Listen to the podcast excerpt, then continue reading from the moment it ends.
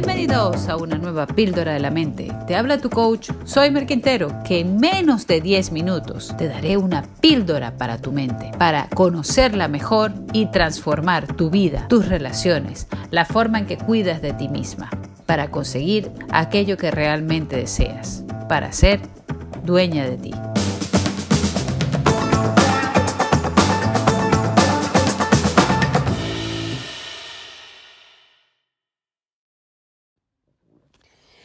El trabajo de una casa a veces es uno de los trabajos más desagradecidos que hay.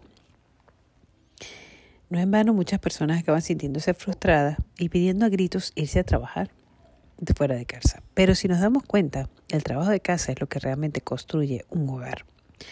Cuando en una familia hay alguien que se queda o hay alguien que pasa tiempo en casa, eso se nota. Da un ambiente familiar, cálido, agradable. Pero aunque todos tengamos que ir a trabajar o a estudiar, también una casa se puede convertir en un hogar y en un ambiente agradable cuando todos participamos en, la, en las labores diarias. Cuando más o menos nos dividimos las tareas. Cuando más o menos, más o menos establecemos un sentimiento, un espíritu de colaboración. Qué desagradable cuando has pasado dos horas cocinando.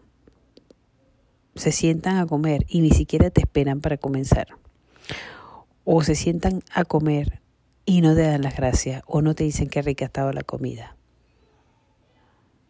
Es decir, nosotros tenemos que tener la delicadeza en casa de dar las gracias, de esperar a que se sienten todo, de bendecir la mesa, de luego recoger, de tener detalles como que, bueno, el que cocinó no recoge, sino que ya puede descansar de no hacer esas típicas cosas de, ah, bueno, ya yo, ya yo como hice esto, me levanto y me voy. No, si no termina, nosotros podemos educar a nuestros hijos en ese momento de decir cosas como que recoges tu plato y el de otra persona, o recoge, o tú recoges los platos de todos y otro lava los platos de todos. No podemos educar a los hijos a que hagan lo suyo únicamente, porque la vida es de interdependencia.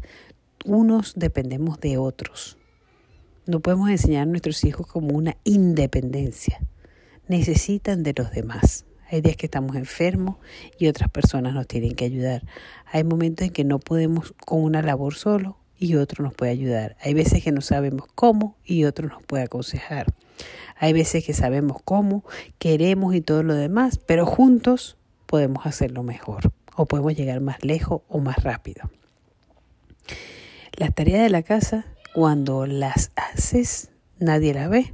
Cuando las dejas de hacer, todo el mundo las nota. Nota que no están y las critica. Entonces, vamos a abrir los ojos a los miembros de nuestra familia y mostrarles la belleza de ayudar. La belleza de hacerlo porque queremos una casa limpia, porque queremos una casa ordenada, porque queremos disfrutar del lugar, porque queremos tener un lugar de remanso, de paz, porque queremos hacer de nuestra casa un hogar luminoso y alegre abrimos la ventana, nos levantamos en la mañana, hacemos la cama, dejamos que entre la luz, que ventile la habitación, recogemos las cosas, que no haya ropa tirada en el suelo, que la ropa sucia se coloque en la cesta, que la ropa limpia se doble y se guarde, que mantengamos un orden en casa para que dé gusto pasar por allí, donde no te tropieces, donde vayas a la cocina y te encuentres con la sorpresa de que el fregadero está limpio, con que te prepares un café y haya café en la café, o sea, haya café guardado en el armario, o sea, qué rico una casa que funciona.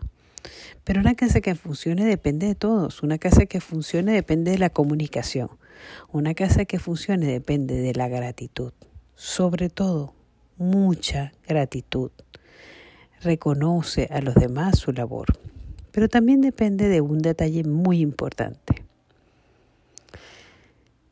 Es invertir en algo que cosecharás con los años. El tiempo que inviertes en tu casa y en tu familia. No se ve la recompensa inmediatamente, se ve mucho después. Muchas veces nadie te lo agradece, nadie te lo reconoce, pero Dios te ve, Dios te premia. Y Dios hace de eso, traduce eso en una familia, en una familia unida, en una familia que se comunica, en una familia que, que, tiene sus bendiciones.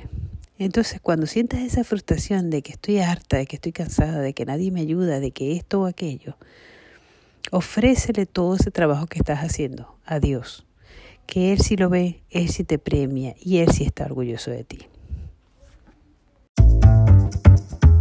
Gracias por acompañarme en el día de hoy.